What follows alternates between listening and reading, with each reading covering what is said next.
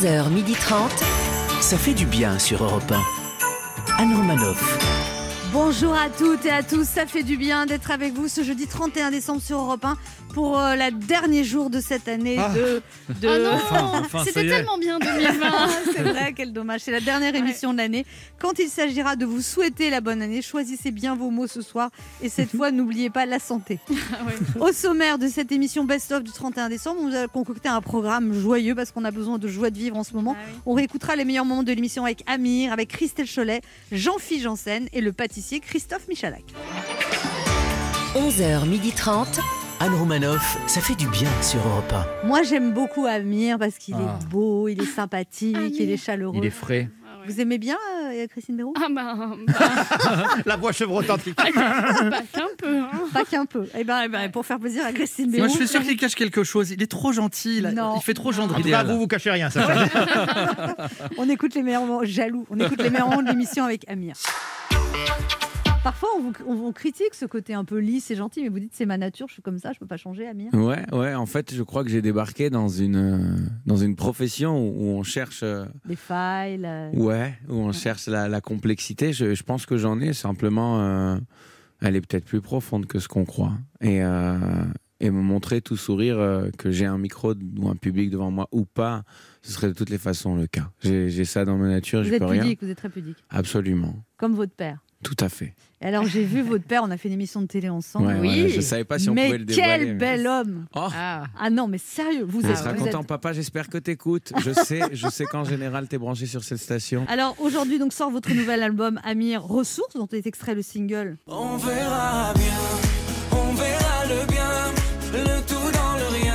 Alors là franchement on pouvait on- ça- ça- ça- cette chanson colle parfaitement avec nos incertitudes. Vous êtes inspiré d'un discours d'Emmanuel Macron pour écrire cette chanson parce que j'ai l'impression que ça résume vraiment bien sa gestion de la pandémie. On verra bien.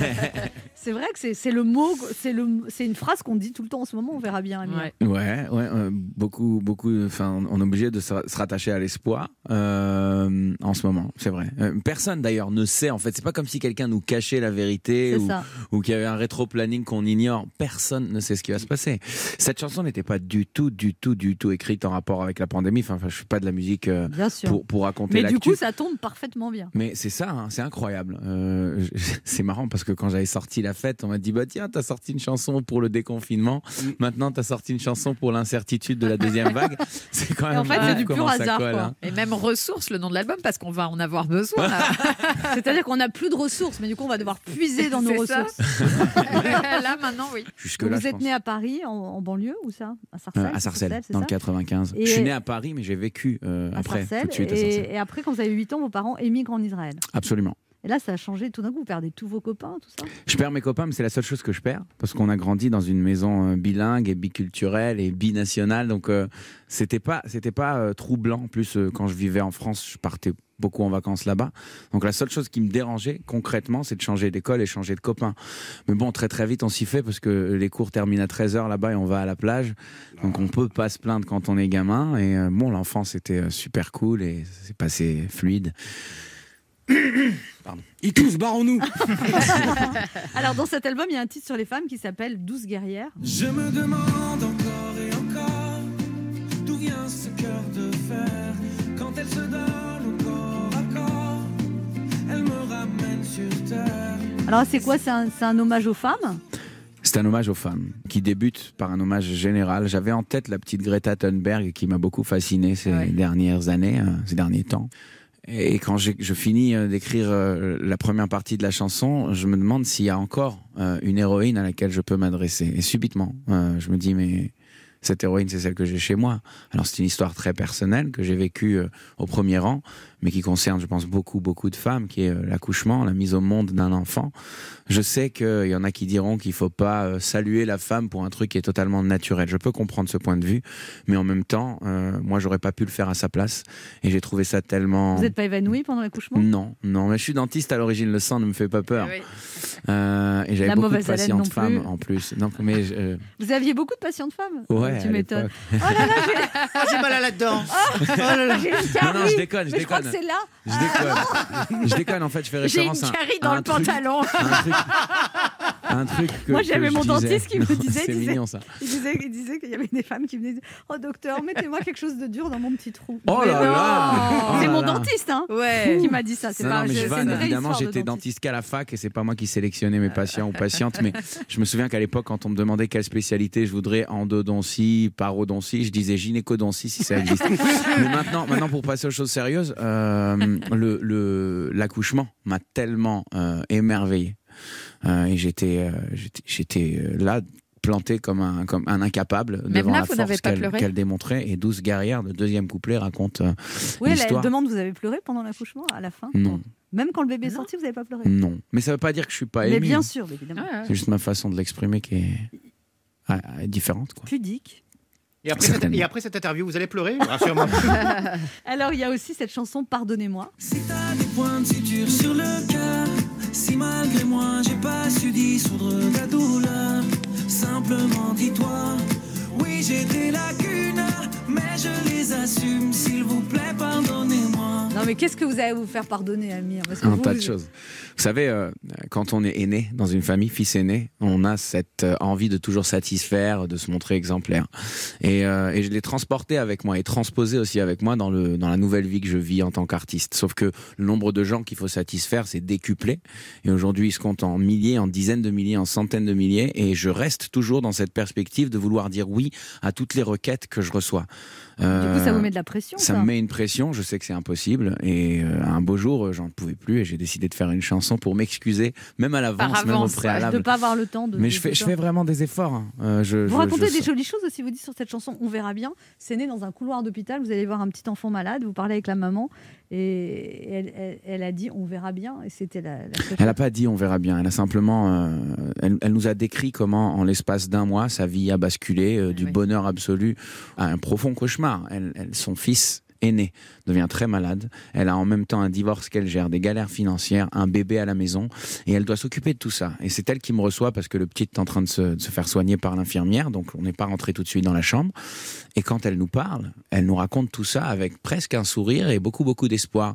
Et j'ai trouvé qu'elle était armée pour affronter ce truc. Et je pensais que même si, si quelqu'un avait plus le potentiel de guérir, c'est que c'est un enfant qui a une maman aussi combative. Je me dis, si elle, elle y parvient, ben. Ben, c'est déjà une belle leçon. En fait, essayer d'entrevoir une lumière dans, dans les drames Dans les le plus noir. profonds, dans le noir, euh, se dire que malgré tout, il y a un plan global qui est positif, il y a une leçon à tirer. Moi, ça m'a fasciné. Quand on est allé au studio juste après, ben, c'était la première thématique. Elle était, elle était là devant moi et on a fait la chanson On verra bien, euh, inspirée de cette histoire. Il y a la piste 10 aussi, une chanson qui s'appelle Entre gifles et caresses, on écoute. Entre gifles et caresses, Non, voilà, attendez, Amir, c'est quoi? Ça Entre gifles et caresses C'est une chanson, chanson sadomaso, Ouais. c'est c'est le prochain film 50 Je nuances vous de voyais vrai. venir, je vous voyais venir. Mais tout le monde l'a vu venir. Alors qu'en fait, euh, en fait, il s'agit de quelqu'un qui sait pas trop gérer sa vie, qui reste un adolescent éternel et qui à chaque fois veut tenter un nouveau projet, puis se décourage lui-même. Et Vous étiez comme ça à un moment, vous? Non, pas du tout. J'ai j'ai fini le lycée, euh, je suis parti faire mes études, j'ai fini mes études, je suis parti transformer cette carrière de dentiste en carrière de chanteur. Enfin, je me suis jamais arrêté, euh, mais, mais ça concerne des personnes que je connais. Oui, cette chanson est évidemment inspirée de la vie réelle, de faits réels, de, de, de gens qui me sont très très proches, que Mais C'est pas j'essaye. du tout une chanson sexy alors, ça. Absolument T'es déçu, hein Après, après, tout le Elle monde peut se l'écoutait en projeter bleu. comme il veut dans une chanson. Voilà, pour vous racheter, enlevez votre pull. Allez. On se retrouve dans un instant pour la suite de ce best-of avec Amir. Ne bougez pas, on revient. Anne Romanoff sur Europe Ça fait du bien d'être avec vous Oh sur oui. Europe 1 pour ce dernier jour de l'année. Alléluia. Ah, c'est Enfin, fini, enfin. enfin, Et puis on peut 2021, ça pourra pas être pire. Oui. Par contre, ne ne fêtez pas le 31 avec 600 personnes, s'il vous plaît, parce 600 que sinon personnes, ça fait beaucoup on va être sinon on va être reconfiné Ouais. au mois de janvier et je n'en peux plus. Non, faites attention et faites pas la bise au moment du 10, 9. Bah, il y aura un blanc, c'est sûr. Zéro Bonnet Qu'est-ce qu'on fait Bah, c'est rien. rien. On- Rien. voilà. Et Ouais. surtout, Avec le coude. faites-vous vacciner. Non, mais c'est important, ça y est, c'est parti. Bah, il faut se faire vacciner, c'est important. Je vous remercie Christine. Merci Non, moi, je vais mandaté par l'OMS. Mais moi, je vais le faire, j'ai pas peur. J'ai pas peur. Oh, ça pourra pas être pire, Christine. On écoute maintenant euh, les meilleurs moments de l'émission avec Amir. Amir. Alors Amir, euh, vous avez du coup été privé de scène, comme beaucoup d'artistes. J'ai peur. Euh, privé, privé, c'est c'est pas encore le cas hein, et j'espère que ça ne le sera pas parce que ma tournée est prévue pour février depuis le début. Euh, on espère, on y croit, on attend, on s'impatiente. Et puis j'ai une, une vraie pensée pour euh, mes amis artistes d'une part qui ont dû reporter. euh, ou Sur scène, vous êtes avec des musiciens que vous connaissez depuis très longtemps. Vous êtes très proches. Vous êtes une vraie dire. bande de copains, notamment votre batteur. Il vous a entraîné. Vous faites du trail avec lui? Du triathlon. Oui, triathlon. Ouais, de- des Ironman. Il, Ouais, mais c'est très très compliqué ça. il m'a proposé un challenge fou et comme d'habitude, j'ai dit oui. Et donc je me suis retrouvé à m'entraîner pendant huit mois comme un malade sur la natation, sur la course à pied, sur le vélo. Et ça a donné. euh, Vous n'étiez ça- pas trop fatigué en arrivant sur scène parfois? Non. Non Au début, oui. Ah oui. Euh, J'avais surtout des courbatures. Mais avec le temps, en fait, on comprend que le sport dynamise, quoi. Et, euh, et le soir, je montais sur scène avec beaucoup p- plus d'entrain, plus Mais d'énergie. vous dites que pendant ce, ce tr- ce triathlon, lui, il est sorti, il est arrivé dans les premiers, il était beau, il, a- Ouais. il transpirait Ouais. pas et tout. Et vous, vous étiez. Ah, j'étais au bout de ma vie, j'étais blessé en plus parce que je, je me suis euh, sur le premier triathlon, je me suis bûché en vélo et ça m'a fait très mal avec du sang et tout. Ah, bah, il y a une justice. Mais c'est- surtout que lui, c'est lui, c'est un semi-pro. Enfin, c'est un des, un, des- un des leaders en France dans, son, dans ce domaine. Mais euh, c'est génial. En même temps, si vous voulez vraiment envier quelqu'un, c'est pas moi que vous devez regarder, c'est lui parce qu'il est beau, il est prof d'économie, il fait du triathlon, il est batteur professionnel, il est compositeur, il est directeur musical. Je suis rien, mais rien à côté de lui. Je suis vraiment euh, Comment il s'appelle? Julien C'est quoi son numéro Allez le Non, sur du Instagram. Jubé Drums. Jubé Drums. Vous dites aussi, euh, Amir, qu'on vous propose souvent euh, des rôles au cinéma, à la télévision, et vous, pour l'instant, vous n'acceptez rien. Il n'y a, pas eu de coup de Ouais, je suis très très difficile là-dessus. Euh, Qu'est-ce que vous aimeriez jouer? Ah, je, je ne pourrais pas le définir, mais il faut que mon feeling euh, sur le sur le scénario so- soit le même que quand j'écoute une chanson. Quand je, il faut que ce soit un, intuitif, évidence. que j'ai envie de dire oui, Ouais. et ça ne s'explique pas. Faire un vrai rôle, euh, j'ai envie de faire un bon choix et je prends le temps. De toute façon, il n'y a rien qui urge. Et vous pensez être un bon comédien? J'espère, j'espère. En tout cas, j'ai l'impression qu'on croit en moi parce que ça. Vous recevez beaucoup de scénarios. Beaucoup, oui. Ah, ça m'étonne pas. J'ai l'impression qu'on n'est plus du tout là avec Michael. C'est Eh franchement, eh, tu sais quoi, j'allais dire, viens, on va prendre un café. c'est vrai, Ah, ça m'étonne pas et tout. Moi, je, suis là, je, pourrais faire, je pourrais faire le flip-flap arrière. Non, mais là, on gêne, on gêne, Ah ouais, c'est là, clair, on gêne. je vais faire du patin roulette si vous voulez. Michael Quiroga a une question pour vous. Oui, alors justement, là, depuis tout à l'heure, vous dites, bon, vous êtes artiste, vous êtes heureux et tout, mais là, avec les masques, euh, quand vous êtes sur scène, vous n'avez pas l'impression de devoir prendre la parole à un séminaire de dentiste Ouais, c'est chiant. C'est vrai, j'avoue. euh, Où surtout il y a encore des choses qui passent à travers les On yeux. n'arrive pas, on arrive à voir les sourires, ça se lit sur les yeux, mais on n'arrive pas à comprendre si le public il chante avec nous. C'est ou pas. Et ça, franchement, je découvre à quel point c'est difficile. Est-ce que, c'est- alors je vais vous poser une question débile, mais c'est pas grave. Est-ce que c'est un handicap d'être aussi beau? Parce que- Alors, je vais vous répondre, non. Franchement, c'est pas gênant, on le vit très bien. Oui, Amir. Amir. On le vit très bien. Je on- vous voilà. fais confiance. Michael, Amir et moi qu'on appelle les to be free. On a les mêmes Or not to be. On a les mêmes problèmes. Non, mais est-ce que, est-ce que, non, non, mais est-ce que c'est pas réducteur aussi?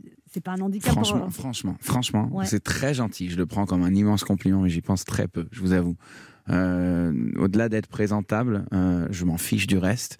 Tout ce que je veux, c'est bien défendre mes chansons. C'est ma carrière en premier temps. Enfin, je, je regarde plus la qualité de mes chansons que de ce que je porte comme fringue. Vous voyez, je, je m'habille comme. Ouais, c'est vrai, ça fait clodo un peu là. C'est ça. mais non, mais en vrai. Mais non, mais vrai, quand euh, tu es chanteur ou acteur, euh, c'est c'est bien d'être beau il y a d'autres personnes trouve. qui se soucient de ça pour moi. Quand on fait une télé, il y a le maquillage, la coiffure, les stylistes, et c'est très très secondaire. Moi, je vous jure. Et Amir, euh, une carrière comme Patrick Bruel, ça vous plairait, j'imagine Bien sûr, bien théâtre, sûr. C'est un cinéma, très beau modèle de carrière, bien sûr. Et en plus, c'est lui qui, euh, qui vous a fait faire ses premières parties. Il vous a autorisé à chanter sa chanson en hébreu. Oui, oui. Donc, euh, vous continuez à vous voir avec Laquelle Bien sûr, bien sûr. Qu'est-ce qu'il vous a donné enfants. comme conseil? Lui, au tout début, euh, je venais à peine de Anne sortir de The Voice. Il m'avait déjà encouragé pendant The Voice. Ça m'a beaucoup touché. Et on s'est vu euh, dans, un, dans une soirée. C'est là qu'il me dit Bon, je, je comprends que maintenant tu as envie de faire carrière. Tu as tout à fait raison. La seule chose que je peux te dire, c'est qu'il te faut une bonne chanson. Et je vous assure que j'ai gardé ce conseil parce que à l'époque, vous savez, on sort de The Voice. Il y a plein de compositeurs qui nous envoient des titres. Euh, Et on se dit, peut- vite, vite, vite, faut sortir faire quelque vite chose, Pour pas voilà. te le faire avant qu'on nous oublie. Et grâce à ce conseil, je crois que c'est- certainement pour ça que j'ai mis deux ans.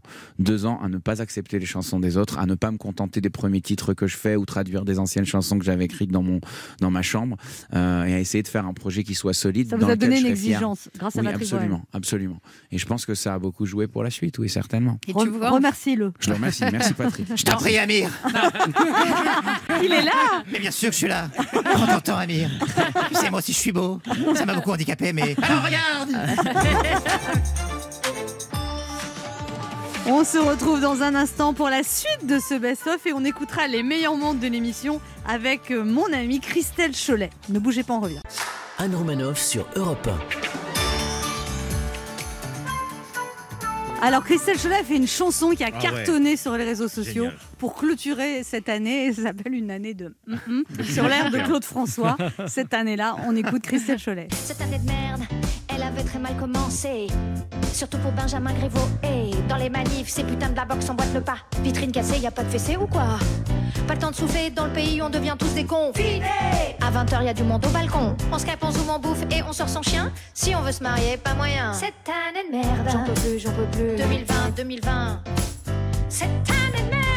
Cette chanson, elle, est, elle, est, euh, elle a fait des millions de vues Ah sur ouais, Facebook. Et quel bon résumé de cette année. La chorégraphie est super drôle. Et Ouais, bravo, bravo Christelle, Christelle, Cholet. ouais. Et là, on va écouter justement les meilleurs moments de Ah. l'émission avec Christelle Ouais. Cholet.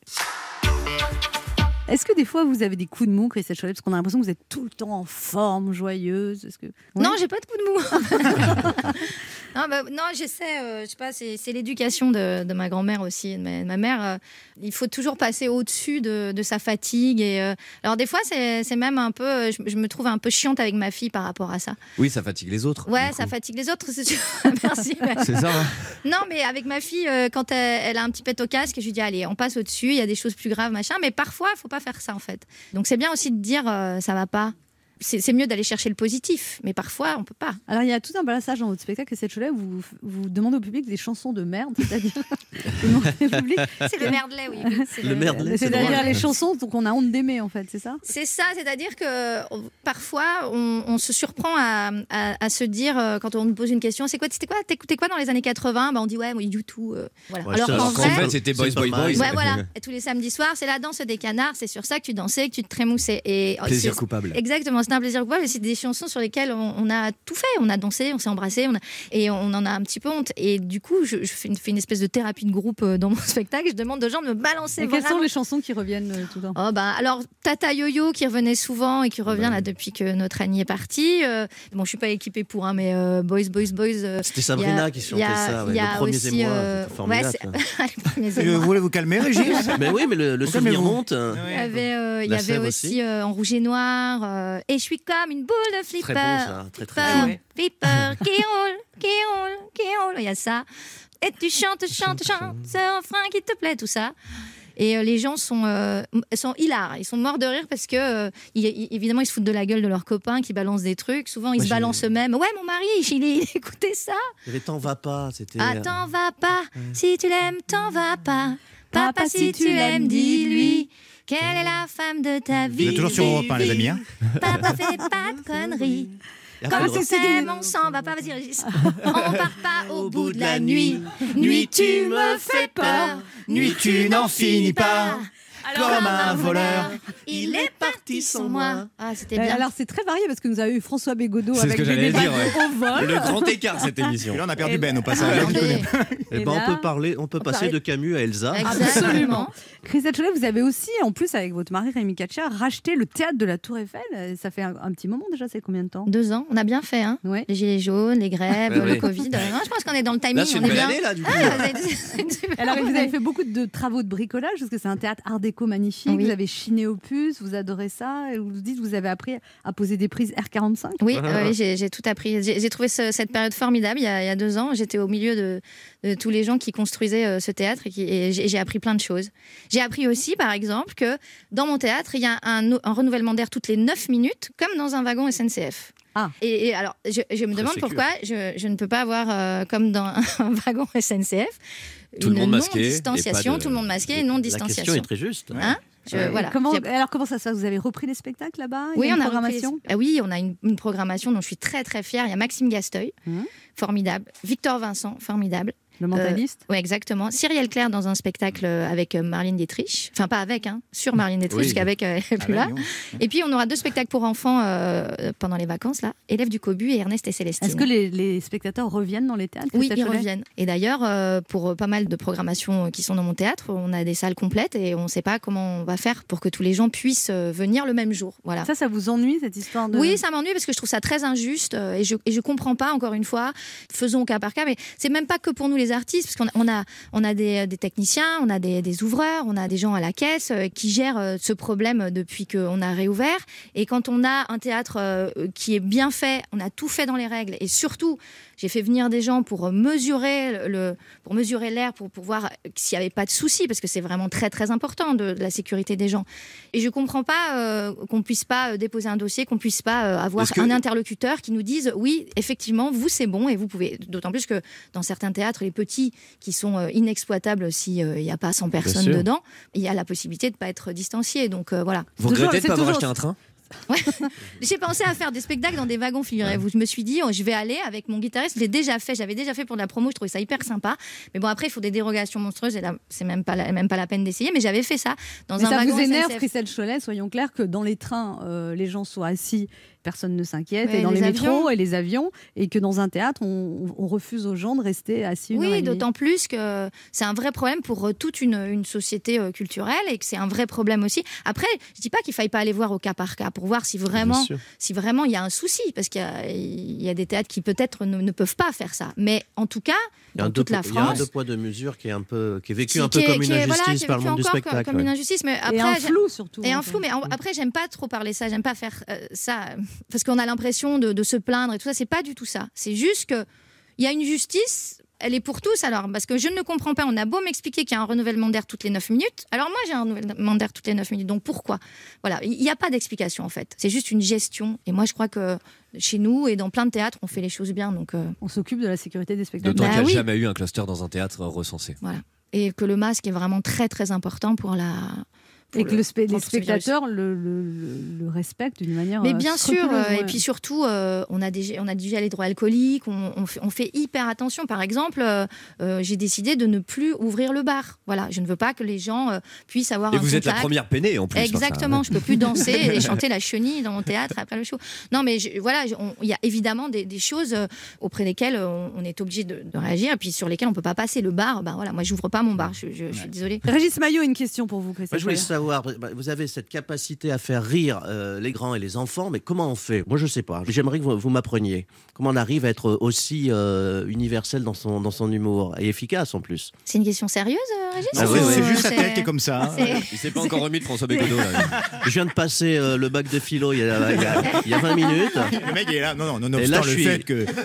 Là, je suis en, en sas de décompression, s'il vous plaît. Eh bien, Régis, il faut y mettre toute votre âme. Toute mon âme. On se retrouve dans un instant pour la suite de ce best-of du 31 décembre. C'est le dernier jour de l'année. Oh, c'est dommage. On est triste de Oh quitter Ah oui. cette année. On a Au été... revoir 2020. Ah, demain matin, on va se réveiller différent, vous allez voir. Oh, j'espère. dans, dans quelques instants, c'est Jean-Philippe Janssen qu'on écoutera. Anne Romanoff sur Europe Ça fait du bien d'être avec Oui. vous sur Europe 1 ce 31 décembre, en ce dernier jour de l'année 2020. Voilà. C'est bien, une année Oh. merveilleuse. See you. À oublier Ah, très non, très mais, vite. Non, mais il y a eu des bonnes choses cette année. Allez, vous allez tous me dire quel, quel est votre bon souvenir de cette Ouais. année. Euh, Euh, Christine Béroux. Oh là là, c'est une question, c'est la question la plus difficile qu'on m'ait jamais posée de C'est toute vrai ma vie. Ah. Euh, une, une- une chose positive? Oh bah j'ai. euh, ok, Sacha Judasco. Moi, il y en a eu plusieurs, je vous dis honnêtement, c'est- mais c'est toujours la même chose. C'est à chaque fois que ma femme est venue me voir en me disant bah, J'ai fait le test de grossesse, il est négatif. Oh, putain. Oh, t'es c'était tellement bien. c'est pas ce que tu m'as dit tout à l'heure dans l'ascenseur. hein. Et il est positif Non, Non, il m'a dit qu'il avait hâte. Ah, Mais oui, moi je vous souhaite un petit Judasco pour Oh là 2020. là, je l'imagine déjà avec une tête là bien ronde, bien chauve. Oh. Et vous et Laurent Barra, Bah, quel est le bon moment de cette année Paradoxalement, c'était quand, quand j'étais confiné euh, chez mes amis qu'on se retrouvait pour l'émission, euh, qu'on le faisait par téléphone. Et ça, c'était cool. Tes meilleurs moments, c'est avec nous? Ouais, ouais, j'aimais bien. Bah oui, en même temps, euh, ouais. C'est marrant comme la vie peut être différente. C'est ses meilleurs moments, nous c'est les pires. Enfin, tu vois, c'est- on, se, on se retrouvait, on était par téléphone et tout. Moi, j'étais dans une chambre magnifique chez mes amis que j'embrasse. Je viens quand vous voulez. C'est marrant, ils ne prennent plus au téléphone, vos amis. Bon, arrête, si, si. Si, c'est vrai. Oh, oui, oui. Allez, embrassez-les, Je remerciez-les. vous parce qu'ils embrasse, vous ont Elodie et. Cédric. Ils vous ont accueillis assez longtemps Et même. puis, ils m'accueilleront encore, j'ai l'impression, euh, de façon amicale. Ils m'ont dit il y a ta chambre maintenant. Oh. Allez, on écoute les meilleurs moments de l'émission avec Jean-Philippe Janssen. Vous êtes un ancien donc, steward d'Air France, d'ailleurs c'est le sujet principal de votre spectacle. Vous racontez vos meilleures anecdotes de vol avec beaucoup d'autodérision. Vous avez rajouté, vous avez inventé ou tout est autobiographique dans le spectacle? Ah non, c'est complètement autobiographique euh, et au fur et à mesure que je vis des choses, je raconte ma vie. Donc au fur et à mesure que je vis des choses, je les rajoute, je les greffe au spectacle. Alors avec un, une pointe de caricature ou une pointe d'accent, mais en tout cas, euh, toute la genèse est vraie, oui. Alors, à l'époque, vous, vous dites, vous testiez les blagues sur les passagers, ça vous plaisait de faire Ah bah oui, c'est le meilleur public. Et puis, euh, puis j'avais un retour immédiat et en plus, je dis toujours ça, ils pouvaient pas sortir. Ils étaient obligés d'écouter. Donc ça, c'était magnifique. Et, et puis mes, mes collègues aussi, parce que quand on arrive en escale, on était toujours trois ou quatre équipages, ça fait tout de suite 50 personnes. Et, euh, et ouais, je c'est du public différent à chaque fois en plus. Oh les oui, collègues, ils ouais, changent. oui, bah oui, des publics différents. Ouais. Je voyais bien Donc que je les, gens étaient contents de voler avec vous parce qu'ils disaient qu'ils allaient rigoler au moins. Ah bah entre ceux qui voulaient coucher avec moi, entre ceux qui voulaient rire avec moi, entre ceux qui voulaient danser avec moi, je veux dire que les gens faisaient des farandoles, ils étaient contents. Ouais, Il y en avait beaucoup qui voulaient coucher avec vous, Jean-Philippe Non, c'est moi qui veux coucher avec tout le monde. Non, c'est pas- non, mais c'est un métier qui est un peu bizarre pour ça, c'est que euh, on part à 10 000 kilomètres une fois par semaine, euh, on vit des choses, on est. C'est un peu hors du temps, il peut se passer C'est n'importe des quoi. parenthèses enchantées, ouais. Tout ce qui se euh, passe à 10 000 km reste à 10 000 C'est ce km. qu'on dit, tu vois. mais c'est c'est vrai qu'il se passe un truc de l'ordre de le temps est suspendu Ouais. et puis euh, c'est c'est ouais, c'est c'est complètement intemporel, mais ça fait des super rencontres. hein. Il paraît qu'on faisait appel à vous pour euh, quand, quand un passager perdait son bagage, on, on on vous demandait de l'annoncer. Comment vous faisiez pour annoncer On ça me demandait toujours d'annoncer les choses délicates, le litige bagage ou la correspondance ratée. euh, euh, on disait, tu veux pas y aller hein, euh, Parce que les gens s'énervaient ou les retards à l'arrivée. Et, euh, et moi, j'avais ma petite méthode. Alors déjà, on a la liste des passagers euh, dans l'avion. J'ai la liste de tous les passagers.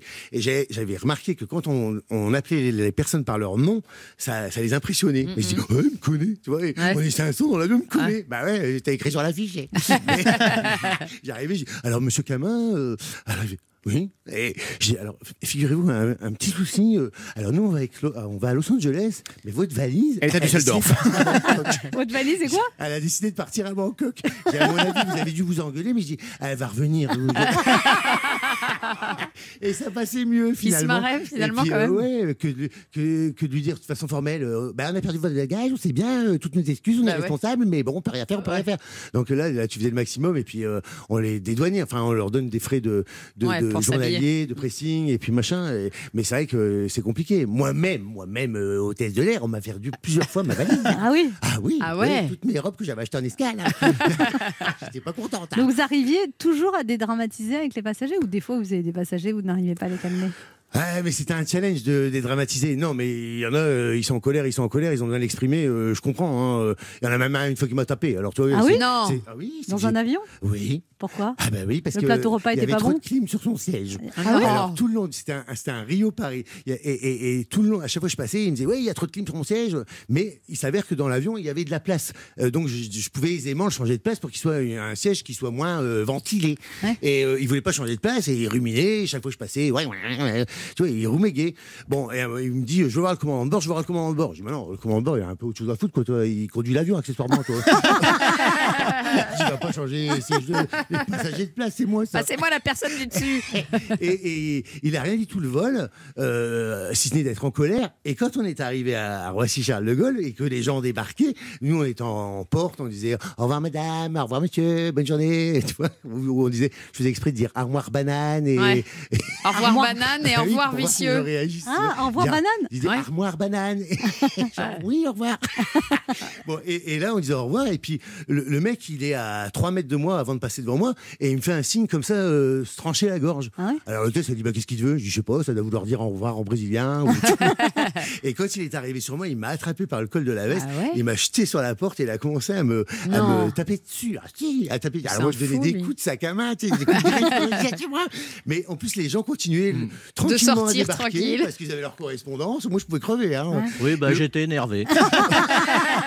Jean-Philippe Janssen, à un moment, ça n'a pas dû être évident parce que vous faisiez les deux métiers, steward et humoriste en même temps. Il y a- Ah ouais. C'était compliqué, mais euh, tu lâches pas tout d'un coup sans. Il n'y a aucune garantie de succès quand tu vous commences à étiez faire du 17 théâtre. ans, 17 ans à Air France quand même. Ah oui, 17 ans. Mais du coup, c'est vrai que quand j'ai commencé Air France, je faisais les deux en même temps euh, parce que euh, il fallait voir comment ça marchait. Mais euh, Il y a un moment, vous avez eu peur. Il paraît qu'il y a un soir, vous avez appelé vos amis en disant Je vais retourner à Air France, ça marche pas. etc. Ben, déjà parce que euh, euh, je- quand je faisais les deux en même temps, euh, au bout d'un an, j'ai fait un petit burn-out hein, quand même. Bah ouais, quand même. Je, je pleurais parce que je trouvais pas ma deuxième chaussette et je me dis à mon avis c'est pas normal parce qu'on pleure- on pleure pas pour une chaussette. Et, et- et c'est Stéphane Plaza que j'ai appelé euh, le, le 15 septembre. euh, c'était ma première parisienne après avoir fait Avignon et c'était la rentrée et euh, j'étais un petit théâtre de 70 places mais il y avait que 15 personnes dont 5 invites. Et là, là Ah ouais. j'appelle euh, Stéphane et je dis faut que je remonte dans les avions. Je crois que c'est c'est pas possible. C'est et lui me dit non non tu continues et puis euh, et puis un mois après euh, Laurent Ruquier m'appelait et c'est c'est parfois une Ça a, question. été, ça a été deux rencontres fondatrices, euh, Stéphane Plaza et Laurent Ruquier. Ouais. Et en plus, ce qui est formidable, c'est que vous allez jouer au théâtre une pièce de Laurent Ruquier avec Stéphane Ah, Plaza. mais ça, c'était un projet au mois de janvier. cœur, euh, on en avait envie et avec Stéphane, mais on voulait pas euh, une pièce qui repose euh, où on soit que deux, où ça repose que sur nous et, on, on pensait à un truc un peu troupe et, et on en a parlé à Laurent. On était en vacances ensemble et, et Laurent dit ah oui et puis il dit bah, moi j'ai peut-être quelque chose pour vous et puis deux mois après il nous appelait avec cette pièce qui s'appelle Un couple magique et qu'on va jouer avec Valérie Mérès et, euh, et on est très content. Je suis, je suis super heureux de monter avec quoi euh, mon copain sur les planches et puis Valérie que j'adore. Euh, couple magique, c'est Stéphane est magicien et Valérie Mérès et, et sa femme est accessoiriste euh, et moi je suis son agent. Et sauf que euh, il commence à faire une tournée, mais que les dates sont plus en plus difficiles à vendre parce que ils sont un peu ringards. Euh, Elle, elle a pris euh, 20 kilos. Et puis elle passe plus dans les boîtes. Euh, et donc euh, moi, agent, je dis, euh, écoute, on a du mal à décrocher, il faudrait moderniser cette image parce que euh, euh, je vous trouve plus de date. euh. Et donc j'ai moi dans la pièce mon petit copain euh, qui est un jeune Kevin un peu efféminé que j'essaye de refourguer à Stéphane comme comme assistant. il dit, mais non, mais enfin, je suis pas gay. Je dis mais non, mais ça va nous ouvrir un nouveau marché parce que ça va moderniser le truc. Et donc Valérie Mérès décide de- à ce moment-là de, de se battre pour garder sa place et me fait croire à moi qu'elle a une une jumelle euh, américaine et que donc c'est plus facile pour faire les tours de, de disparition à réapparition. Et donc elle joue les deux rôles et, et, et ça part en quiproquo parce que je sais plus en face de qui je me retrouve. Ah. Il y a l'américaine qui débarque mais c'est la même. Donc c'est voilà, c'est du bon boulevard. C'est vraiment du bon boulevard et, et quand on a fait la lecture pendant le confinement justement, euh, mise en scène par Jean-Luc Moreau, euh, il se passait vraiment des choses à, la lecture donc j'étais je suis très content. hein. Ah, c'est cool. Bah, c'est bien, ça c'est un beau projet. Ah ouais, Et ouais, il y a ça- Danny Boone aussi qui a écrit un rôle pour vous dans, dans, dans son film. Il a dit qu'il vous donnera un rôle plus important plus tard. Ah oui, c'est en cours, c'est en cours. euh, Et euh, oui, ça c'était un beau cadeau qu'il m'avait fait parce que euh, son scénario était bouclé, ils, ils allaient commencer à tourner. C'était film. la petite famille? Oui. Et il m'a rencontré euh, au, au. Il m'a dit je serais, je serais bête de me passer d'un. Euh, et il a écrit ces quatre minutes. Il m'a dit viens faire des essais. Si tu réussis la scène, on la garde. Et sinon, on la vire. Ça. Et il a gardé la scène et il m'a mis à la bande annonce. Il m'a mis au générique. Il m'a mis dans le bêtisier. Il a été formidable. C'était une. Il m'a offert ma première apparition cinématographique et c'est un, vraiment un beau cadeau. Et ce qui fait que ça m'a ouvert un peu les portes. Et puis mais là, il y a des projets de cinéma. euh, donc je, suis- je suis très content. euh. Donc tout va bien, Jean-Philippe Janssen? Ah bah euh, ça devrait finir normalement à Hollywood.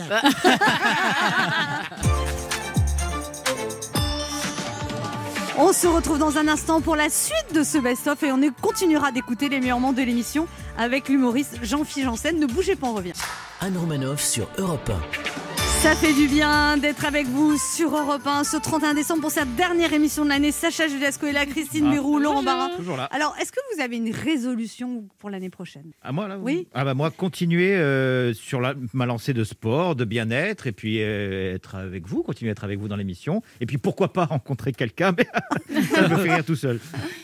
Sacha Judasco, une résolution Ouais, écoutez, ouais, c'est de, de faire du, du changement, c'est-à-dire de changer l'état d'esprit de, de- de cette année, l'année dernière qui a, qui a été pourrie, donc d'être que dans le positif, de changer euh, peut-être mon comportement avec Laurent Barra, d'être plus, plus sympa avec lui, Ouais, ouais. et de changer de femme aussi un petit peu. Arrête. Possible. Arrêtez de- Christine Mérou. Alors, moi, ma psy, elle a analysé que j'étais toujours attirée par les hommes beaux et narcissiques. Et c'est un fait. Donc là, cette année, je vais m'intéresser aux gens qui sont peut-être un, Un peu moche, moins beaux. humble. et un peu- Arrête de me regarder, Christine.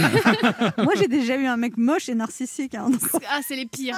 Ah, ceux-là, ce sont les C'est-à-dire pires. qu'il est moche et qu'il ne sait pas qu'il l'est. Ah, c'est ça le truc. terrible. ouais. Il faudrait vraiment Oui, mais- écrire un bouquin de ces quatre quand même. Et, parce et que- paradoxalement, ça les rend beaux d'être narcissiques, les moches. Ah ouais? Ah, je sais pas. Parce que vous dites, il a peut-être il a facilement peut-être raison. C'est peut-être moi qui. qui, Qui a une mauvaise vue Allez, on écoute les meilleurs moments de l'émission avec Jean-Philippe Janssen. Les zones de turbulence, moi, c'est quand même le moment où ça va pas trop. Ça va pas du avion. tout. ouais. Bah, c'est le moment où tout le monde stresse mm, parce que c'est c'est pas agréable, mais mais ce n'est pas dangereux. C'est un Et avion. moi, il y a un pilote, il m'a dit une fois que quand les gens commençaient à s'agiter la nuit, la nuit dans le long courrier, il déclenchait des turbulences pour que tout le monde s'assied. C'est vrai ça? Oui, ça c'est vrai. Bah, c'est pour qu'on est tranquille un petit peu, parce que sinon les gens ça n'arrête jamais. hein. Ouais. Euh, moi, je me souviens quand j'ai commencé dans l'aérien, j'ai travaillé dans une petite compagnie euh, qui s'appelait Air Littoral, qui était basée dans le sud de la France. Eh oui. Et euh, j'étais tout seul avec mes 50 passagers, parce que c'est un steward pour 50 passagers Ah ouais. la réglementation.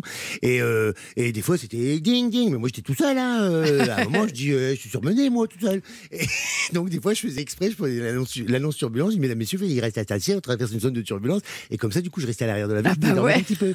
C'est malin. Mais, mais moi, une fois, est-ce que j'ai eu raison d'avoir peur? Une fois, j'entends PNC, attachez-vous. Et là, ça veut Ah dire. bah ouais, Ah attachez-vous, ah c'est mauvais ça. signe. Là, quand ils mettent pas de précaution, ça veut dire qu'on va, on va rentrer dans une zone de turbulence Vraiment fracassante, méchant. ouais, méchante, et qu'on n'a pas eu le temps de la déceler avant, qu'on Ah appelle bah une ouais. turbulence Ah, de ciel clair ou une turbulence de sillage. Bah, ça, j'aime pas du tout ça. Ah, Mais pas non, de Mais tu l'as oui. senti après ou Ah, pas bien sûr, j'ai Ah senti. oui Mais moi, souvent, je fais des prières en avion. Est-ce que ça sert à quelque chose Bah non. Ah bah la preuve t'es là. Je Bah dis oui, euh. Seigneur, protégez cet avion et tous ses passagers et moi-même. Ah, vous êtes plus près du, destinataire. hein. Euh, une fois, quelqu'un m'a expliqué un truc qui m'a quand même beaucoup rassuré en m'expliquant que les turbulences, c'est comme quand tu es en voiture et que tu as des pavés. Tu vois, ça fait la même chose. c'est Oui, pas du tout dangereux, pavé, oui, oui. mais ça fait la même Le chose. ciel est pavé de bonnes intentions. non, mais en fait, c'est c'est des a Mais vous 300. avez déjà eu peur, vous, en avion euh, 15 000 heures de vol, Jean-Philippe Ah ouais, ouais, enfin pas, pas beaucoup. L'avion est mon ami. hein. J'ai vraiment, euh, j'ai toujours considéré que c'était mon ami. Je me sens bien dans un avion. Euh, Aujourd'hui, euh, je suis content de- de- de- d'être un peu sorti de l'aérien parce que je pense que l'aérien euh, connaît une période difficile. C'est-à-dire que le métier va changer beaucoup euh, avec tout ce qui se Bah passe. ouais. euh, ça change pour beaucoup, mais dans l'aérien plus profondément encore par rapport à l'environnement, machin. Bref. Et, euh, et moi j'ai eu deux frayeurs. euh, C'était des turbulences, hein, euh, des, des turbulences très sévères entre Johannesburg et Paris. C'est souvent au niveau de l'équateur, hein, les, les masses d'air qui s'affrontent. Et là, il y avait des orages. On était encerclés par les orages. Et un avion ne doit pas passer dans l'orage parce que ça, ça le déglingue. Donc il faut éviter, contourner, mais les masses d'air. Et là, j'ai vu tout ce qui n'était pas attaché voler au plafond. C'est pas les chariots, mais mais c'est pas, euh, ça flotte pas. hein, C'est saccadé. C'est pas. Oh là là. Et là, tu dis, ah là là, il y avait des gens, ils montaient au plafond, ils retombaient, ils se retombaient sur Bah les là, moi, je accoudoirs, ils se avec les accoudoirs. C'est ludique, hein. non, c'était horrible. Il y, avait, il y avait du sang partout. Non on, on opérait les gens à cœur ouvert pour. Non, non, mais il y avait eu des dégâts, on avait dû dérouter euh, un beau film. à Dakar pour. Et alors, les, gens qui font l'amour en avion, ça, ça existe? Ah oui, mais ça, ça ne fait pas peur, ça? Non. Ouais, mais ça décuple le Oui, mais plaisir. alors, oui, mais C'est où plus- quand même Où Dans les Bah, toilettes. Dans les Ah, toilettes. Tu Les serais surpris de savoir les, les coins qui trouvent les gens. Même Ouais. moi, je me dis, ils sont vraiment ingénieux, les gens. Ah bah, Il y en a Bah, qui, il y en a qui Derrière, sortent. euh, hein. Au fond de l'avion, derrière la range, dernière rangée de sièges, Ouais. c'est des sièges de 4 au Ouais. milieu. D'accord. Et ils se mettent derrière, donc euh, dans un trou à souris. Hein. Bon, bon, Ouais. ils sont l'un dans l'autre, alors forcément, Ouais. euh, ça passe. et, et tu, tu sais pas, vraiment. ou alors si. Il y a les moi, toilettes à côté, hein. euh, Ils, mettent une couverture, c'est une cabane, avec une couverture sur les sièges. Il y a une Non. cabane qui la bouge. euh, pas mais quel vol il y a c'était c'est pas un fantôme, c'est forcément. Et là, tu dis, bah non, quand même, il y a des enfants. euh, Après, je comprends, hein, ils sont 15 heures. Et pourquoi c'est un fantasme chimiques. Hein Ouais. Pourquoi c'est un fantasme absolu de, de s'envoyer en l'air, Ah, en l'air C'est bien, c'est c'est bien, toujours c'est bien. Ah bon Ben Oui, on appelle ça faire partie du club des 10 000. Ah. On part du principe qu'à 10 000 pieds, les sensations euh, sont C'est ça. décuplées. Ah oui. C'est ce que Quand tu bois un entendu. verre d'alcool, Ouais, c'est vrai. 3. et ben c'est pareil pour la... Et quand tu manges, c'est vrai qu'il paraît que c'est c'est décuplé aussi quand on mange en avion. Eh ben, parce que euh, en fait tout ce qu'on mange dans l'avion c'est c'est pas très agréable ce que je veux dire mais on fermente donc euh, Ah bon euh, oui on n'évacue pas donc on ballonne c'est vrai Ah oui, c'est ça. et c'est pour Bah ça oui. que Ah, les tu te sens toujours d'où les lourd, odeurs de- euh, Mais moi, c'est vrai que, et que t'as du mal à faire moi, dès qu'il y a des turbulences, je me dis je mange parce que si jamais je vais mourir, autant Ah ouais? profiter. Ah bah moi je bois, tu vois, chacun son truc. On Ah bah ouais, J'ai hâte de prendre l'avion avec vous, vraiment. mais, manger des crudités tout ça dans l'avion c'est quelque chose qui va Ouais, c'est fermenter pas très c'est pas, sur un long courrier, oui, après il y a des petites odeurs désagréables en Ah, général. tu sais qu'à Roissy, quand on, euh, on a des vols qui revenaient de, de certaines destinations, enfin. De toute façon, toutes les destinations, parce qu'un avion, c'est quand même confiné. euh, donc, Ouais. l'air, il se renouvelle, mais, Ouais, mais pas tant que ça. pas tant que ça, ouais. Les gens, euh, à 6 Ouais. h du matin, ils sont pas lavés depuis la veille, hein, quand Ah même. oui. hein, Oui. Et ils puent de la gueule, même si l'air il est renouvelé. et ben, au sol, ils, ils tirent au sort pour savoir qui va venir ouvrir la Ah, porte de ah bon C'est Ah pas vrai. Quand ils ouvrent la porte, ils se prennent un relance Non. de toutes les odeurs de C'est la pas nuit. vrai. Et il paraît que c'est compliqué pour eux. Ah hein. là là, Euh, on savait pas ça. Et vous, quand vous prenez l'avion maintenant, Jean-Philippe Janssen, tout le monde vient vous dire bonjour, euh, vos collègues bah, de travail. Vous les stewards, il doit être très sympa Alors, avec la vous. la Oui. question, c'est de savoir est-ce qu'on vous demande encore euh, une boisson à manger? Non, mais euh, j'ai fait euh, deux vols long courrier pour partir en vacances. Euh, instinctivement, je me suis levé pour aller parler à mes collègues et euh, je les ai aidés. C'est vrai? À mettre le bar. C'est génial. Euh, parce que je connaissais leur, leur procédure, tu vois. Mais euh, non, non. alors c'est bien, mais- parce que en plus euh, voyager, je voyage, j'ai voyagé en business, euh, faire servir par mes collègues, ça me fait, c'est un peu bizarre. hein. Alors du coup, je jette mon assiette par terre et puis je fais ramasse. et c'était plus propre de mon temps. non, je Et- rigole, mais c'est Et Jean-Philippe Janssen, vous êtes beau gosse, vous, et quand euh, on prend l'avion très souvent, il paraît qu'on vieillit plus vite.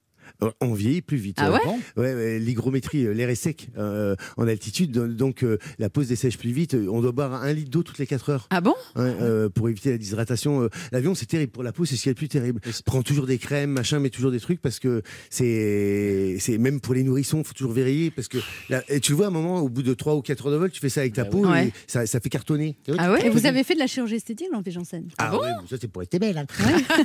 C'est bien fait. Hein. Euh, non, c'est pas de la chirurgie, de la médecine. J'ai fait de la médecine. Je voulais rester des frais. petites piqûres. Des... Des- une injection par-ci, une injection par-là, tout Vous ça. dites qu'à un moment, vous avez exagéré Je m'étais un peu perdu. Bah, c'est sûr que quand tu remplaces un trou par une bosse, tu étais content. Mais à un moment, euh, il y a trop de bosses. Et là, je me suis dit, non, la bouche, c'est pas possible. Les joues comme. Mais envoyer mes pommettes de derrière. Tu dis, non, c'est pas possible. Donc, euh, j'ai ralenti. Il faut savoir doser. de truc. Et là, ça va. Je Vous dites que vous adorez aussi consoler vos copines des chagrins d'amour avec un mug la nuit, c'est ça je, fais, je fais des réunions de crise. C'est-à-dire Bah, on est toujours plus objectif pour les autres que pour soi-même. hein. Ouais. Alors, on fait des réunions pour moi aussi, hein, parce que j'ai mes petits problèmes intimes. hein. Ouais. Et, et je trouve que c'est dans les cuisines qu'il y a toujours les meilleures discussions. Et donc, Ah euh, oui, c'est dans la cuisine comme dans les films américains avec un mug de café et tu fais Alors, Johnny, qu'est-ce que t'as fait Ouais.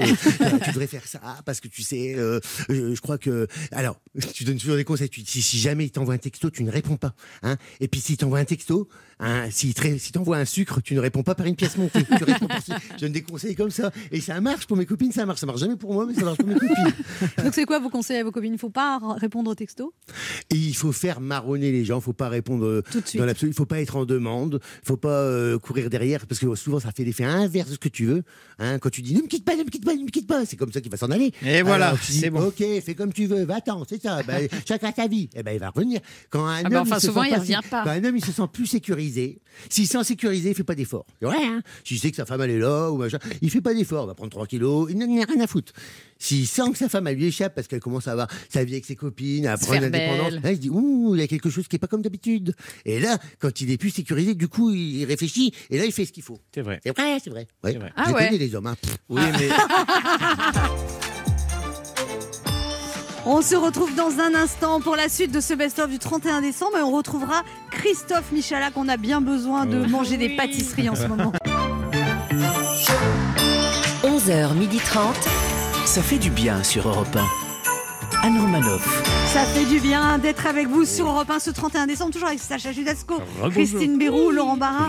Alors vous êtes, vous êtes sentez d'attaque là avant ce- cette dernière soirée de l'année? Pour, pour faire le 31 Oui, bah oui, oui, bien sûr. Moi, ça Oui va être un Vous 31 êtes content que que- qu'on change d'année enfin? Je suis super content. Et puis, il y a- et- non, non, mais il y a un truc, je trouve aujourd'hui qui est plutôt cool, c'est-à-dire qu'on doit se restreindre pour la soirée. D'habitude, on est tous en panique. Qu'est-ce qu'on fait ce soir? Pourquoi on n'est pas invité à telle soirée? Ouais, c'est ça. C'est vrai. Là, c'est vrai. Là, ça va. On Là, se on dit que sait tout le monde va passer des petites soirées. Exact. Moi, j'ai Exactement. quand même une petite panique. C'est-à-dire que moi, je suis invitée chez quelqu'un qui a fait un casting de 5 personnes pour qu'on soit 6, avec 3 chambres d'amis et tout, c'est bien. Et je me dis, s'il y a quelqu'un qui plante, on passe de 6 à 5. S'il y a deux personnes qui plantent, on passe de 6 à 4, et là, c'est glauque. Et euh, imaginez, tout le monde plante sauf moi, je me retrouve toute très seule. bizarre. Non, parce que ne plantez pas. Moi, j'ai un message, ne plantez pas. Si vous vous êtes engagé à un réveillon de 6, ne plantez pas. Parce que passer de 6 à 5, ça n'a plus rien à voir. Voilà. Faites des jeux de société, faites. euh, Non, non, mais voilà. Non mais on n'est pas obligé de s'amuser le 31 Bah, décembre. C'est cette espèce d'injonction à l'amusement. En général, ceux qui disent ça, c'est ceux qui se font sacrément. Allez, on écoute les meilleurs moments de l'émission avec Christophe Michalak. Moi, je voudrais acheter chez vous, Christophe Michalak, un livre de régime. Vous êtes, vous êtes quand même un pâtissier, ça va quoi Vous, Non, êtes, euh, euh, vous dites moi, toujours j'ai 5 kilos de trop en Bah moins, machin. je l'ai dit juste avant de venir d'ailleurs. Depuis 5 ans, j'ai 5 kilos de trop. Même si je fais beaucoup de sport, etc., c'est difficile parce que Non, je suis très ça va quand on voit, on voit certains de vos collègues. Oui, oui, On les embrasse, enfin, citera pas de nom. non, non, mais ça va. euh, oui, on, on se maintient en forme, on va dire. Il Euh, paraît que parfois vous mentez à votre femme, vous lui dites que vous faites un régime et vous mangez des pâtisseries en Ouais, cachette. en fait, je me, fais, je me fais avoir, je me fais avoir parce que le soir, quand je dis que j'ai pas très faim le soir et je vais pas dîner, elle, c'est tout de suite que j'ai craqué. Et j'ai- j'ai Vous en avez abusé. plein la bouche en même temps. euh. Non, non, je suis assez discret, mais euh, bah, pour vous dire, c'est c'est un peu le truc qui est. je- J'en rigole toujours, mais je pique les chocolats de l'avant de mes enfants. Euh, quand j'ai Ah, un c'est vrai moche. fringale et quand j'ai très, Ah, très c'est faim. tellement moche. Le Très laid, ouais. petit, il a 6 ans, il comprend pas trop pourquoi le, le- le- le- le numéro 22, il est, il est ouvert. Et qu'on est que mi-novembre. Et moi, j'ai fait ça aussi, là. Ça y est, il J'ai est fini. acheté un calendrier de l'avant et j'ai pris. euh, En cumulé, on a déjà fêté Noël quatre fois chez vous. hein. Alors, votre femme parle de vous et vous- elle dit il aime à 100%, se passionne totalement, rien n'est fade avec lui, tout est intense, pas toujours facile à suivre, mais au moins la vie pétille à ses côtés. Quelle chance de vivre avec lui et d'être emporté dans ce joyeux tourbillon. Je dirais que ce qui définit le mieux Christophe, c'est qu'il est une belle personne avec un cœur énorme. C'est quelqu'un sur qui on on peut compter, un rock, mon rock. Vous lui avez rendu ses papiers après ou euh J'ai femme. l'impression qu'elle parle de moi. Alors, vous avez une enfance qui était un peu compliquée quand même avec votre père, qui était infidèle et menteur, et vous avez dit j'ai voulu Ouais. vraiment être le contraire en fait. ça? Oui, oui, je pense que c'est le mauvais exemple à, à pas suivre. Et puis, euh, Du coup, étonnamment- ça- vous pouvez le remercier finalement? Euh, oui, alors non, j'irai pas jusque-là. mais ce qui- ce qu'il faut, parce qu'on entend souvent en, en psychiatrie, etc., que ce que vous avez subi enfant, vous avez tendance à, à le refaire, à le reproduire, tout simplement. Ben, moi, j'ai eu cette chance de pas le, de pas passer ce passage. La vie n'est pas, la vie n'est pas finie. On ne sait pas ce qui va se passer.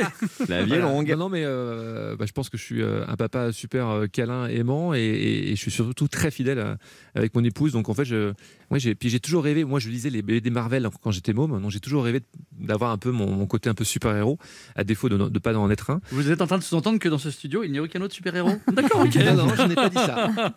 Euh, mais voilà, certainement que bah, j'ai pris un fil euh, dans ma vie. J'ai décidé de, bah, d'être ce que je suis. Moi, j'aime les gens bienveillants. Euh, j'aime parler des gens que j'aime. Je, je- je parle rarement, euh, je critique rarement les, les gens, en tout cas, euh, ou mes vous confrères. avez été très marqué aussi, Christophe Michalak, par votre mère qui était une infirmière, qui travaillait beaucoup, qui faisait des ménages en plus d'être infirmière pour, pour vous Bah, élever. complètement, et puis ça marque, oui. En plus, là, en cette période Covid, moi j'ai un respect infini pour le corps médical, infini. Idem pour la police, idem pour les pompiers. Voilà, tous ces gens qui sont euh, à notre service, entre guillemets, qui sont là pour nous aider, pour nous protéger. Euh, ouais, pour moi, c'est c'est- pour moi, c'est eux les super-héros. Et votre mère, elle doit être très fière de vous. Bah, je, je pense que ma petite maman est, est fière, ouais. ouais. En plus, il paraît qu'elle faisait très mal la cuisine. Il paraît Oui, qu'elle était vraiment euh, très mauvaise. C'est pas, bien de dire ça pour elle, mais, Mais, il paraît qu'elle faisait de la purée de marron et de la, de la purée déshydratée. et- Ouais, enfin, on, on- on- à un moment, on travaillait beaucoup, bien évidemment. Donc, je- à la maison, c'était plutôt euh, des boîtes euh, de conserve à ouvrir, des, des raviolis, euh, entre autres, euh, de la purée déshydratée. Et puis, euh, quand on mangeait des salades, eh ben, c'était une salade sous cellophane et c'était la sauce, euh, la sauce vinaigrette toute prête. Donc, et, la- et les, et les pauvres tomates qu'elle trouvait, elle Si ma vie vous plaît pas, n'en dégoûtez pas les autres. hein, euh.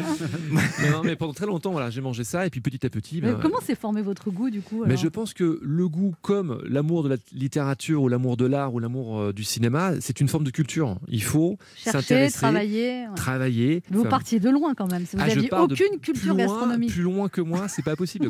Et lorsque j'étais en apprentissage, mon patron d'apprentissage faisait des tartes citron au pulco citron. Euh, donc c'était ridicule. C'était ridicule ce que je faisais. Donc même en apprentissage, j'ai pas appris grand chose.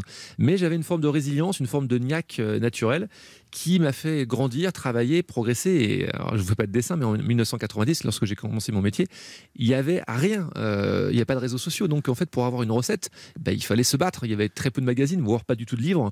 Il y avait la seule façon de progresser, c'était de travailler par moi-même et de découvrir De chercher. bah, comment euh, obtenir un cake ultra moelleux, ultra parfumé au citron. Comment, comment, Mais comment. du coup, ça répond pas à ma question. Du coup, la tarte au citron sans pulco, on fait quoi C'est- on fait avec des vrais citrons euh, Ah. bio de préférence. Et puis vous n'avez pas eu peur de changer de vie parce que finalement vous arrivez au Plaza Athénée à 27 ans, vous êtes à la mode, vous passez à la télé, vous auriez pu là vous endormir et au bout d'un moment vous partez pour créer autre chose. Oui, mais vous avez tout dit dans la question. C'est vrai que euh, à cette époque-là, alors quand j'étais un peu plus âgé, j'avais à peu près euh, 35 ans, j'étais au Plaza, je donnais des, des cours euh, dans le monde entier, euh, je faisais beaucoup de télé. Bah, tout, tout allait bien, j'étais un peu le roi, le roi soleil de mon métier, entre guillemets.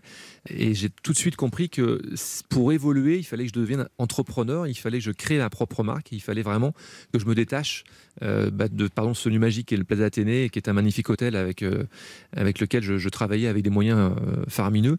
Euh, Vous il aviez fallait- 30 personnes que vous dirigiez. Exactement. Il fallait que je me pousse, il fallait que je me fasse mal. Il fallait là que vous je vous retrouvez avec zone de 5 confort. personnes. Alors, je, voilà, exactement. On était sept, exactement. Et là, là, vos pâtisseries sont ouvertes ou fermées Oui, euh, nos trois pâtisseries euh, sont ouvertes. Mon laboratoire est ouvert. Je suis tous les jours dans mon laboratoire. Alors, j'ai énormément, énormément pardon, de chance d'être ouvert par rapport à mes amis euh, restaurateurs.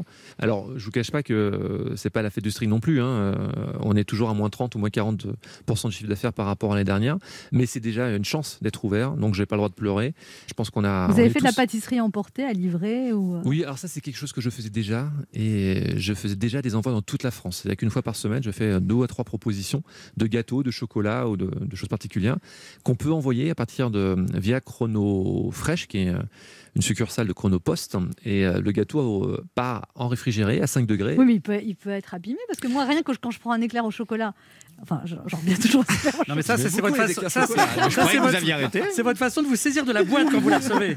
Non, mais souvent, je- ça se retourne, euh, Je il suis est abîmé, ça m'énerve. Alors, on, on a euh, développé des gâteaux qui, logiquement, ne bougent pas dans une jolie boîte métal euh, où, où, voilà, on peut pas se permettre d'envoyer justement bah, les éclairs chocolat. J'ai pas encore réussi à les envoyer correctement, Euh, mais euh, je- j'envoie des, des- des- des gâteaux à partager en fait. C'est c'est assez bien réfléchi. des, des cakes, ça, ça... Des flans, des cakes. euh, Il que quand vous étiez petit aussi, on faisait, vous, mangez beaucoup de cakes en poudre. Non, non, de flan en poudre. Alors ça non, pas flan en poudre. Alors j'en faisais si avec ma maman. euh, C'est le meilleur. Les, les trucs Elsa, hein, comme tout le monde.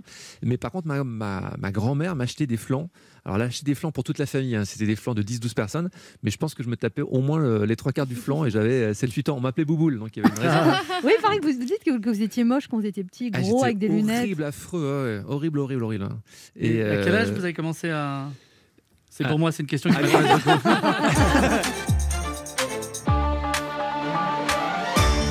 On se retrouve dans un instant pour la dernière partie de ce best-of du 31 décembre avec Christophe Michalak. Ne bougez pas, on revient.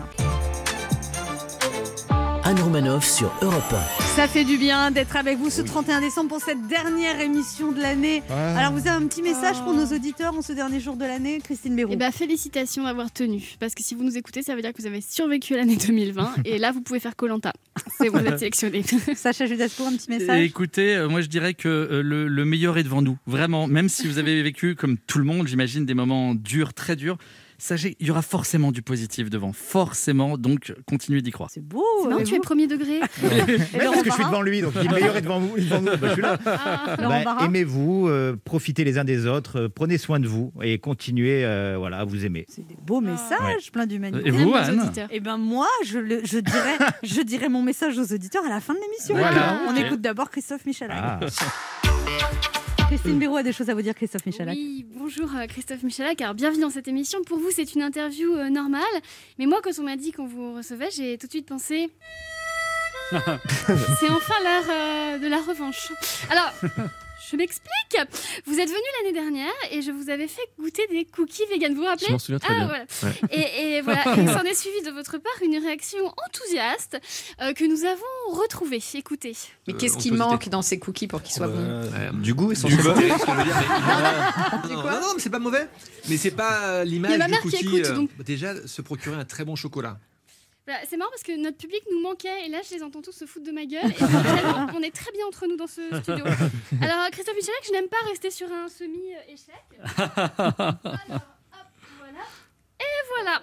Euh, donc vous allez regoûter mes cookies vegan, mais en fin de chronique, parce que le plus important, c'est vous et votre livre. 20 ans euh, de pâtisserie, 20 ans, c'est beaucoup.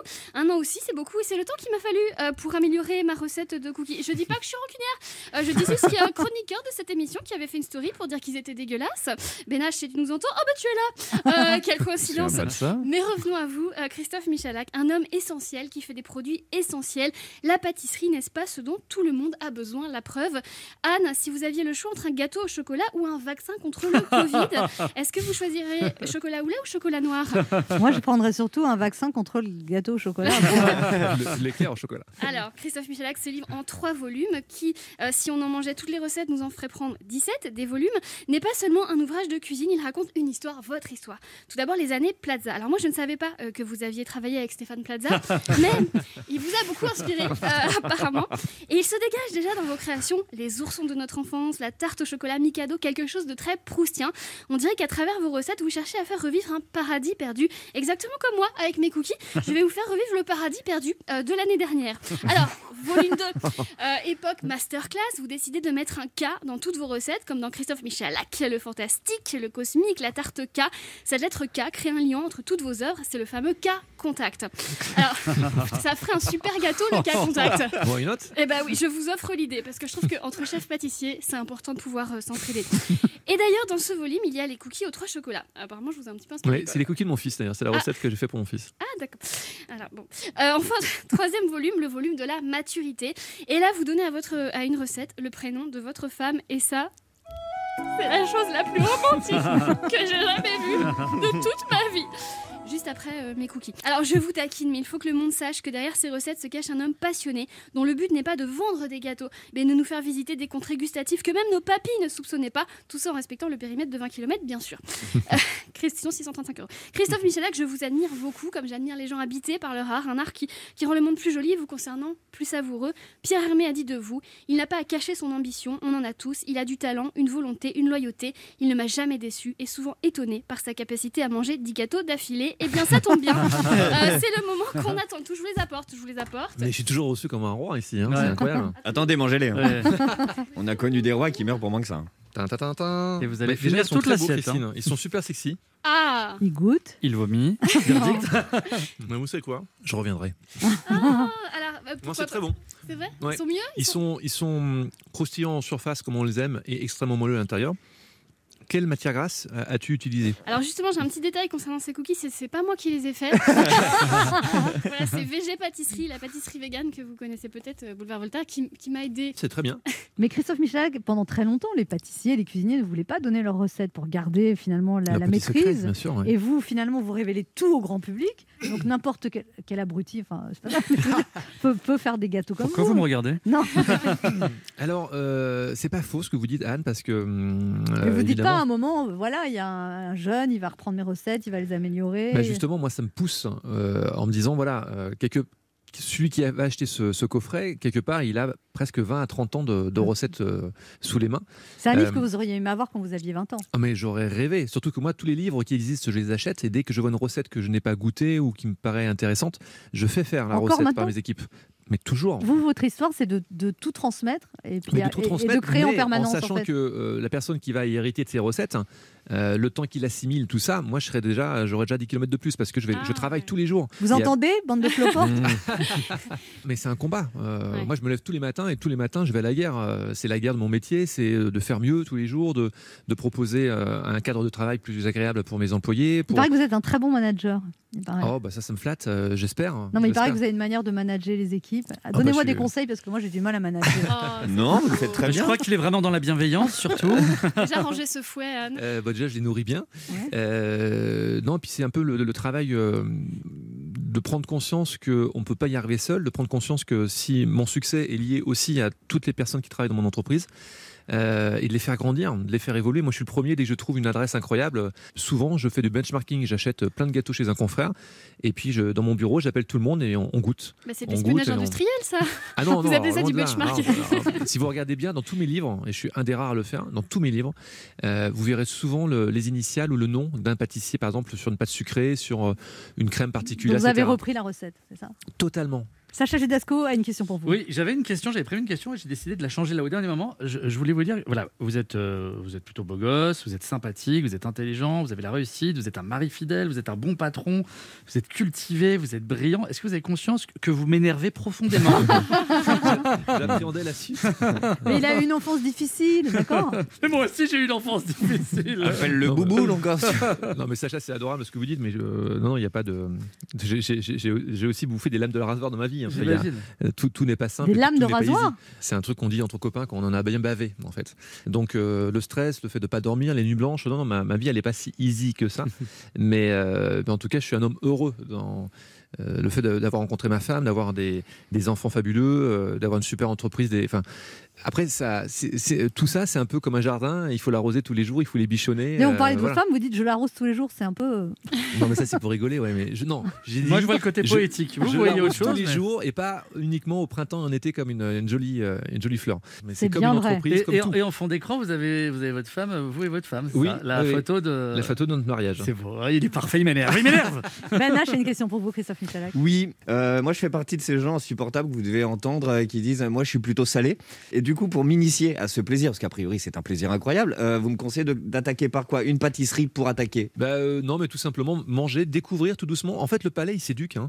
Aller dans une bonne pâtisserie à côté de chez vous et goûter un petit truc par-ci par-là. Euh, par exemple, mon fils est très chocolat. À chaque fois, il me casse les oreilles. Il me dit Papa, tu me fais un gâteau chocolat et fraise. Mais en fait, chocolat et fraise, pour moi, ça s'associe pas.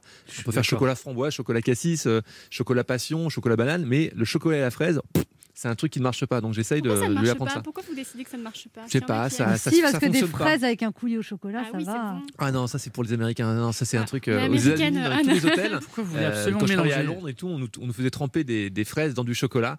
Mais c'est pour moi, euh, ça n'a aucun sens. hein. Moi, Ça- j'adore ça. Christophe Michalak, je vous ai préparé un interview, c'est du gâteau. Qu'est-ce qui vous laisse baba, Christophe Michalak?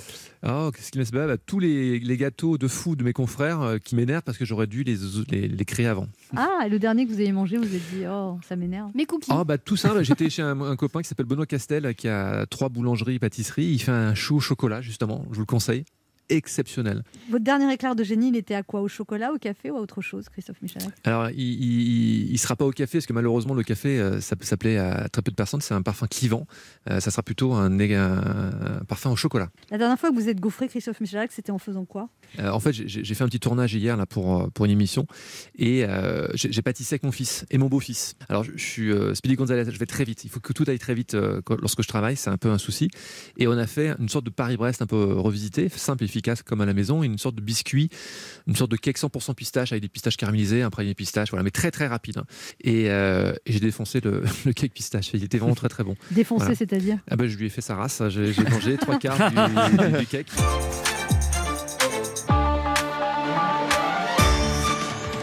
C'est déjà la fin de ce best-of du 31 décembre. Passez une bonne soirée de réveillon. Oui. Soyez prudents. Pas de fête clandestine. Pas de cluster, s'il vous plaît. S'il vous plaît. Hein, et on peut très bien s'amuser à, à, En jouant au Monopoly à 5 ou 6. Mais bien on sûr, Ah, on, peut en faire des trucs à 5 ou 6. Ah oui pas pensé Ah, il a ça. plusieurs manettes, celui-là. Bon, on vous laisse en compagnie de Patrick Cohen et nous on sera de retour demain. Ouais. Le 1er janvier, Eh on oui. sera là encore pour une émission best-of. Passez d'excellentes fêtes. Bonne fête. Bonne voilà, et même si vous êtes tout seul, écoutez, voilà. Bah, bonne, euh, Bonne, euh, bonne Des- fête aussi des à vous fois, tous. on est mieux- Des fois, on est mieux tout seul. C'est vrai. Allez. Oui. Bonne bourre.